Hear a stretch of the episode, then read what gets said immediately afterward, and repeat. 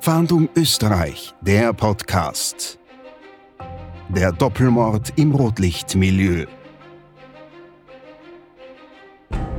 Das Besondere war bei, bei dieser Leiche, dass das Opfer komplett nackt war und die Handgelenke abgetrennt worden auf beiden Seiten und zusätzlich noch die Leiche und die Umgebung mit einem Brandbeschleuniger in Brand gesetzt worden ist. Drei Jahre später wird wieder eine Leiche im nördlichen Niederösterreich im Bezirk Genserndorf aufgefunden. Man muss davon ausgehen, dass es sich um einen derselben Täter gehandelt hat. Es konnte im Prinzip der Todeszeitpunkt nicht eindeutig bestimmt werden, aber wir gehen davon aus, dass die Tötungshandlung relativ zeitnah nach der Aufnahme erfolgt ist, weil sonst muss sich der Täter eineinhalb Tage mit einem lebenden Opfer, das in Todesangst irgendwo eingesperrt ist, auseinandersetzen und das ist sicher nicht einfach, die Mädchen unter Kontrolle zu halten. Also das ist vom pragmatischen Gesichtspunkt her sind Prostituierte das ideale Opfer für Serienmörder. Das sind Frauen, die man ohne großen Aufwand zu sich ins Auto laden kann, die man ohne großen Aufwand mitnehmen kann, weil das einfach Teil des Jobs ist, mitgenommen zu werden und mitzugehen mit Fremden, was ja andere kaum täten. Es ist sicher der härteste Job auf der Straße, weil man einfach fast keine Sicherheit hat und sich in die Gewalt eigentlich eines, eines Freiers gibt, ins Auto einsteigt, mit dem mitfährt und eigentlich nicht weiß, was in der nächsten Zeit passiert. Ne? Also er hat auf jeden Fall nicht versucht, die Leiche irgendwie zu verstecken oder irgendwie ein späteres Auffinden der Opfer äh, zu verursachen. Also es war ihm offensichtlich egal. In der Nacht vom 4. auf den 5. August 2007 steigt die 23-jährige Prostituierte Katharina Wawrowa am Straßenstrich in Wien zu einem vermeintlichen Freier ins Auto. Wohin der Unbekannte mit ihr dann fährt, ist bis heute unbekannt.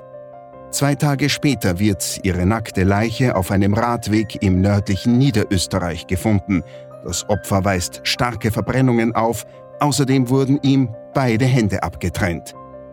Drei Jahre später verschwindet eine weitere junge Prostituierte. Kurze Zeit danach wird auch sie tot und vollständig entkleidet von Spaziergängern auf einem Güterweg im Weinviertel aufgefunden. Auch ihre Leiche weist großflächige Verbrennungen auf. Für die Ermittler steht fest, es muss sich um denselben Täter handeln. Doch viele Fragen bleiben offen. Kannte der Mann die beiden jungen Frauen oder sucht er sich seine Opfer zufällig aus? Wo hat der Täter die beiden Frauen bis zum Auffinden ihrer Leichen versteckt? Und warum wollte er, dass man die Leichen überhaupt auffindet? Haben Sie Hinweise, die der Polizei helfen könnten, diesen Fall aufzuklären? Dann melden Sie sich rund um die Uhr unter der Telefonnummer 059 133 133 oder unter der E-Mail-Adresse fahndung-österreich.bmi.gv.at. Vielen Dank, Hans-Martin Paar. Die beiden Taten liegen schon eine Reihe an Jahren zurück und trotzdem haben die Ermittler die Hoffnung noch nicht aufgegeben, den Täter zu fassen. Hannes Fellner ist Leiter für den Bereich Leib und Leben im Landeskriminalamt in Niederösterreich. Seine Kollegen und er werden gerufen, wenn es zu schweren Gewaltverbrechen, einer Erpressung oder wie in unserem heutigen Fall zu einem Tötungsdelikt kommt. Hannes Fellner ist seit rund 30 Jahren als Ermittler tätig und kennt alle Details zu den beiden Morden. Am 6. August, am Morgen 2007, ist eine vorerst unbekannte weibliche Leiche im Bezirk Mistelbach im Bereich von Aspern an der Zeier entlang von einem Radweg aufgefunden worden, von zufälligen Spaziergehern oder Radfahrern. Wir haben dann vom Landeskriminalamt den Fall übernommen, weil relativ rasch klar war, dass es sich um ein Gewaltverbrechen handelt. Die Leiche war offensichtlich verbrannt und aufgrund der ersten Ermittlungen da dort und, und unseren Ermittlungen hat sich dann gezeigt, dass es sich um eine Straßenprostituierte aus Wien gehandelt hat. Das war die Katharina Favrober. Wir konnten nachvollziehen dann im Zuge der umfangreichen Ermittlungen im Milieu, dass die Katharina Favrober in der Nacht vom 4. auf 5. August um Mitternacht offensichtlich von einem Freier aufgenommen worden ist. Wohin der Täter Katharina Favrova anschließend bringt und was er ihr dort in der folgenden Zeit antut, das ist bis heute ungeklärt. Rund 48 Stunden dauert es nach dem Verschwinden der jungen Frau, bis ihre Leiche aufgefunden wird. Der Täter legt sie auf einem Radweg ab, entblößt und mit provokativ gespreizten Beinen. Ihm ist anscheinend wichtig, dass sie von Passanten gefunden wird. Das Besondere war bei, bei dieser Leiche, dass das Opfer komplett nackt war und die Handgelenke im Bereich der Hände abgetrennt worden auf beiden Seiten und zusätzlich noch die Leiche und die Umgebung mit einem Brandbeschleuniger in Brand gesetzt worden ist. Das 23-jährige Opfer ist Tschechin und arbeitete bis zu ihrem Tod am damaligen Straßenstrich beim Wiener Prater. Im Rotlichtmilieu war die Tote aufgrund ihrer kräftigen Statur und Körpergröße von einem Meter 80 als Katharina die Große bekannt. Gegen ihren Mörder hatte sie in der Nacht Anfang August 2007 allerdings keine Chance. Bei der Katharina Favre war es so, dass bei der Obduktion festgestellt wurde, ein massiver Angriff gegen den Hals in Form von Erwürgen. Es ist so, dass mehrere verschiedene Gewaltanwendungen bei der Favre gehabt haben. Nicht nur Erwürgen oder nur Stechen, sondern wirklich gegen den Hals, stumpfe Gewalt gegen das Gesicht und zusätzlich dann nur die wirklich, es waren über zehn Stich- oder Schnittverletzungen in den Gesichtsbereich, die im Prinzip keinen Sinn ergeben, wenn man das so, so, so ausdrücken kann. Katharina Favrovas Leiche kann zwar identifiziert werden, die Fahndung nach dem Täter bleibt jedoch erfolglos. Drei Jahre später wird wieder eine Leiche im nördlichen Niederösterreich im Bezirk Genserndorf aufgefunden. Die Leiche ist so, wie auch die erste, komplett unbekleidet und mit einem Brandbeschleuniger in Brand gesetzt worden. Auch dieses Mordopfer kann von der Polizei identifiziert werden. Es war die 24-jährige Petja Filkova, bulgarische Staatsbürgerin, die im 15. Bezirk auf der äußeren Marilferstraße, Höhe Westbahnhof, die Prostitution ausgeübt hat. Bei der Filkova Petja war es so, die hat offensichtlich einen Schlag bekommen und dann wurden noch festgestellt äh, drei Rissquetschwunden am Hinterkopfbereich von einem unbekannten Werkzeug. Natürlich auch brutal, aber viel, viel weniger Gewalt als beim Opfer Nummer 1. Anders als bei Katharina Favrova fällt das Verschwinden von Petja Filkova recht schnell auf. Also die Identifizierung war deshalb relativ rasch möglich, weil es äh, im Prinzip zwei Tage nach dem Verschwinden schon die Abgleichsanzeigen in Wien durch die Kolleginnen oder durch den Zuhälter gegeben hat. Und in weiterer Folge ist dann mit DNA-Vergleich aus der Wohnung, beziehungsweise es gab Tätowierungen, die Identität eindeutig nachgewiesen wurden. Die Leichen wurden komplett unbegleitet, ohne irgendwelche persönlichen Gegenstände drauf gefunden. Das heißt, es gibt keine Ausweise, kein Handy oder irgendwelche sonstige äh, Gegenstände. Die beiden Mordfälle weisen eine Reihe von Ähnlichkeiten auf. Und die Polizei geht schnell davon aus, hier handelt es sich um eine Wiederholungstat. Man muss davon ausgehen, dass es sich um einen derselben Täter gehandelt hat. Den unmittelbaren Tatort wissen wir bis heute nicht. Wir wissen den ungefähren Zeitpunkt äh, des Verschwindens beziehungsweise ungefähr den Zeitpunkt, wo die beiden Opfer von einem Unbekannten frei aufgenommen worden sind in Wien, im zweiten Bezirk und im, im 15. In weiterer Folge diese Nacht beziehungsweise der darauffolgende Tag an einem unbekannten Ort vom Täter irgendwo im Besitz gewesen sind und erst in der übernächsten Nacht hat jeweils bei beiden Fällen dann die Ablage im Weinviertel erfolgt. Die Polizei steht vor einer Reihe ungelöster Fragen. Wo ist das Versteck, in das der Täter die beiden Frauen bringt? Werden sie von ihm an dem geheimen Ort lange gequält oder bringt er sie bald nach ihrem Treffen um? Das Weinviertel nördlich von Wien scheint der Täter besser zu kennen, denn hier legt er beide Leichen ab. Die Ablagesituation war so, dass beide Opfer im Prinzip auf einem Radweg und auf einem Güterweg, die sicherlich jetzt nicht irgendwo versteckt gelegen sind, offensiv präsentiert abgelegt wurden. So kann man das ungefähr ausdrücken. Also er hat auf jeden Fall nicht versucht, die Leiche irgendwie zu verstecken oder, oder, oder, oder irgendwie ein, ein, ein, ein, späteres Auffinden der Opfer äh, zu verursachen. Also es war ihm offensichtlich egal. Er hat natürlich riskiert, dass er von Zeugen möglicherweise gesehen werden hätte können. Also er muss ein Fahrzeug haben und er muss auch die Möglichkeit gehabt haben, die Opfer eineinhalb Tage oder fast zwei Nächte eigentlich irgendwo gesichert oder in seiner Obhut abzulegen, ohne dass da irgendein Problem durch Unbeteiligte oder durch irgendwelche Angehörige äh, entstehen hätte können. Die Polizei geht fest davon aus, dass der Täter einen Rückzugsort hat, wo er ungestört ist und sein brutales Treiben niemanden auffällt. Bis heute konnte dieser Ort allerdings nicht ausfindig gemacht werden, aber es gibt einzelne Hinweise. Bei der Filkova Petja, die im Jahr 2010 verschwunden ist und ermordet worden ist, konnten wir nachvollziehen, dass das Handy der, der Petja um 1.18 Uhr in Wien eingeloggt war am Edelsdorfer Platz. Aber man muss sich vorstellen, das ist der Sendebereich Edelsdorfer Platz, das heißt Edelsdorfer Straße oder im, im Umkreis von circa ein bis zwei Kilometer Ausstrahlung sie sich irgendwo bzw. ihr Handy aufgehalten hat.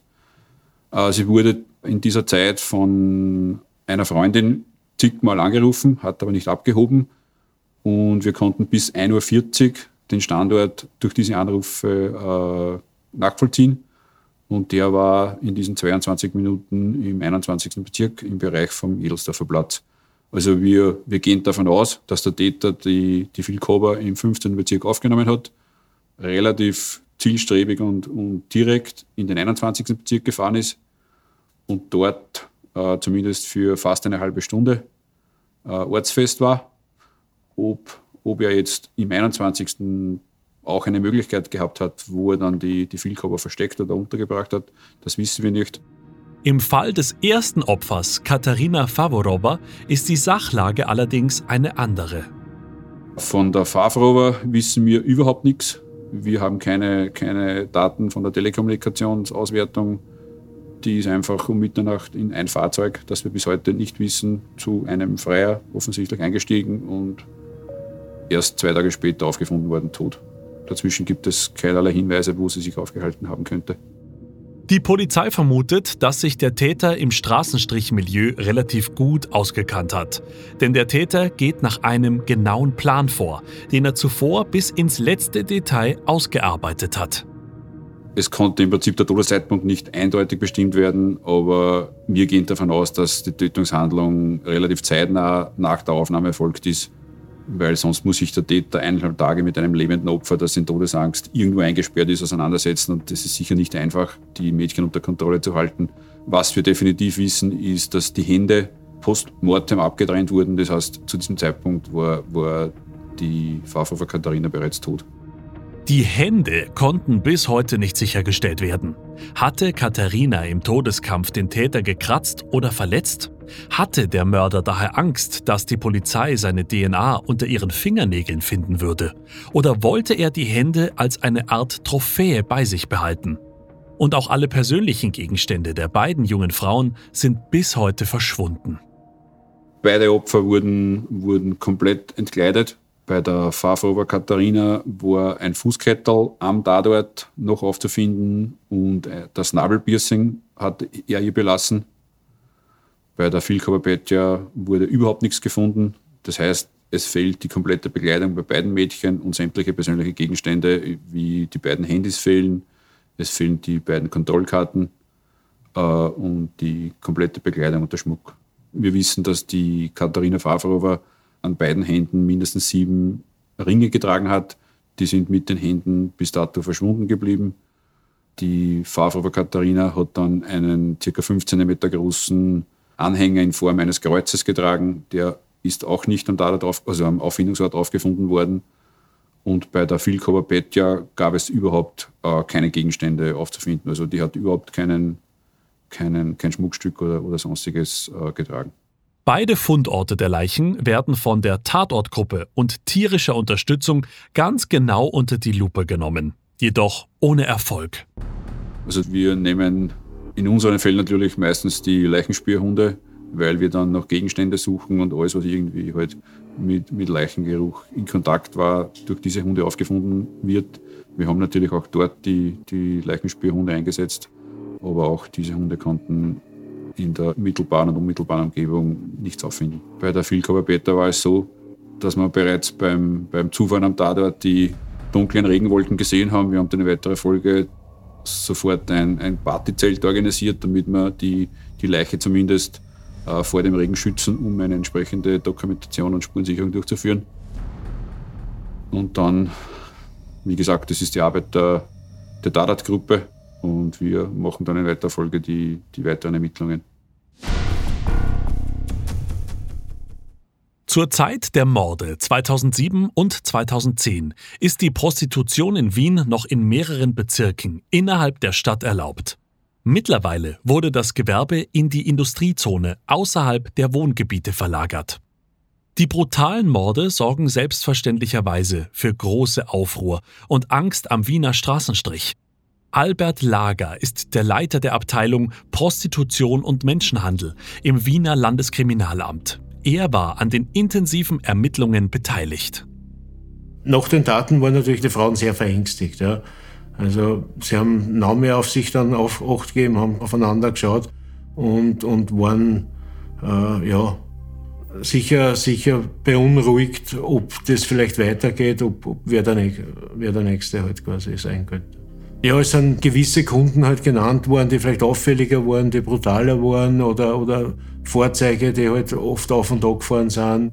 Die Situation am Straßenstrich hat sich in den letzten Jahren verändert. Zum Zeitpunkt der Taten gehen im Vergleich zu heute noch deutlich mehr Frauen dem Gewerbe auf der Straße nach. Genaue Zahlen zu nennen wäre unseriös, aber so im Bereich äußere Mariahilferstraßen, Fölverstraßen kann man so zwischen 70 und 100 Frauen rechnen, die pro Nacht dort die, die Prostitution angebahnt haben. Zu den Tatzeiten waren verschiedene Nationalitäten, aber das relativ gemischt. Jetzt ist vorrangig rumänische Staatsangehörige beziehungsweise äh, vereinzelt ungarische Staatsangehörige bieten die, die Geschäfte an auf der Straße. Die Anbahnung hat auf der Straße äh, stattgefunden. Die Frauen haben dort die Kunden angesprochen, teils äh, zu Fuß, teils halt im, im Fahrzeug. Und wenn man sich dann einig geworden ist, äh, hat man entweder ein nahegelegenes Stundenhotel aufgesucht, beziehungsweise ist man in die Wohnung gefahren oder auch, dass man sich in einem nahegelegenen Rotlichtlokal ein Zimmer kurzfristig gemietet hat. Die Arbeit einer Prostituierten auf der Straße ist extrem gefährlich. Sobald sie in ein Auto einsteigt, begibt sie sich in die Hände des Freiers und ist ihm mehr oder weniger ausgeliefert. Umso wichtiger ist es, dass die Frauen aufeinander aufpassen. Aufgrund des Standortes sind die sehr nah eigentlich beieinander gestanden und haben eigentlich immer Blickkontakt gehabt zueinander. Und sie haben sich auch dadurch, dass sie gekannt haben, haben sie untereinander gesprochen. Jetzt hat jeder gemerkt, wann hat der einen Freier, wann fährt die Wecker und hat natürlich auch dann beobachtet, wann die wieder zurückgekommen ist. Beziehungsweise haben sie dann vielleicht weiter unterhalten. Und wenn eine nicht zurückgekommen ist, hat man halt versucht, die irgendwie zu erreichen telefonisch. Und wenn das nicht geklappt hat, hat man dann meistens auch den Weg genommen und, und hat die Polizei verständigt. Doch warum wählen viele Frauen den Straßenstrich und arbeiten nicht in einem Bordell oder Laufhaus, wo sie sicherer sind? Sehr viele haben schon freiwillig gewählt, diesen Weg, weil sie glaubt haben, also, dass sie unabhängiger sind, dass sie eben äh, nicht in die Lokale sich aufhalten müssen, nicht trinken müssen mit den Kunden, äh, weil sie glaubt haben, sie haben ein einfacheres äh, Arbeiten auf der Straße.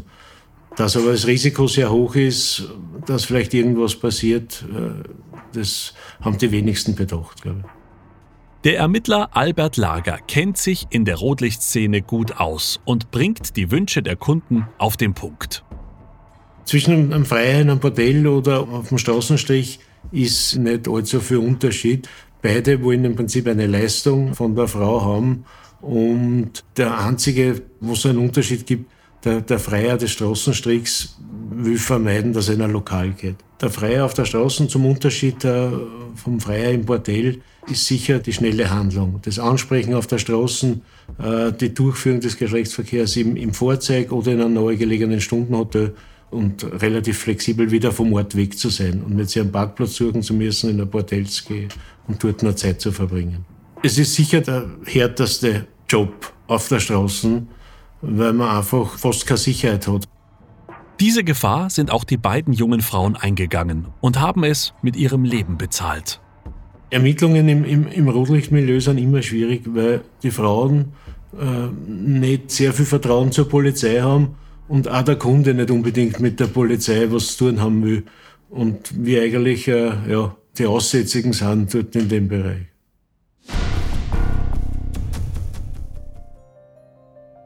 Bis heute ist der Täter auf der Flucht. In Teil 2 dieses Podcasts kommt die forensische Psychiaterin Dr. Adelheid Kastner zu Wort. Sie hat in ihrer beruflichen Laufbahn schon tausende Täter gerichtlich begutachtet. Im Podcast Fahndung Österreich analysiert sie das Verhalten des Täters. Wie tickt er? Was war sein Motiv für diese brutalen Taten? Und warum hat er seinem ersten Opfer beide Hände abgetrennt? Wenn Sie Hinweise haben, die der Polizei helfen, diese Mordfälle aufzuklären, dann melden Sie sich rund um die Uhr, auch anonym, unter der Telefonnummer 059 133 133 oder unter der E-Mail-Adresse fahndung-österreich.bmi.gv.at. Mehr zum Podcast Fahndung Österreich finden Sie unter servustv.com/podcasts sowie bei allen gängigen Podcast-Anbietern. you